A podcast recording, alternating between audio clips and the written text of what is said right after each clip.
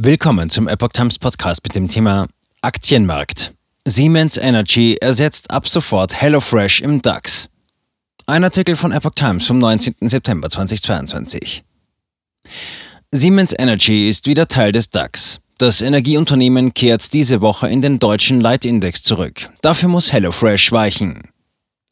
Das erst im März aus dem DAX in den MDAX abgestiegene Energieunternehmen Siemens Energy kehrt an diesem Montag, 19. September, in den deutschen Leitindex zurück. Ausscheiden muss dafür der Kochboxenlieferant HelloFresh, der ab sofort im Index der mittelgroßen Werte zu finden sein wird. Über den Auf- und Abstieg von Unternehmen aus dem deutschen Börsenbarometer entscheidet vor allem der Börsenwert.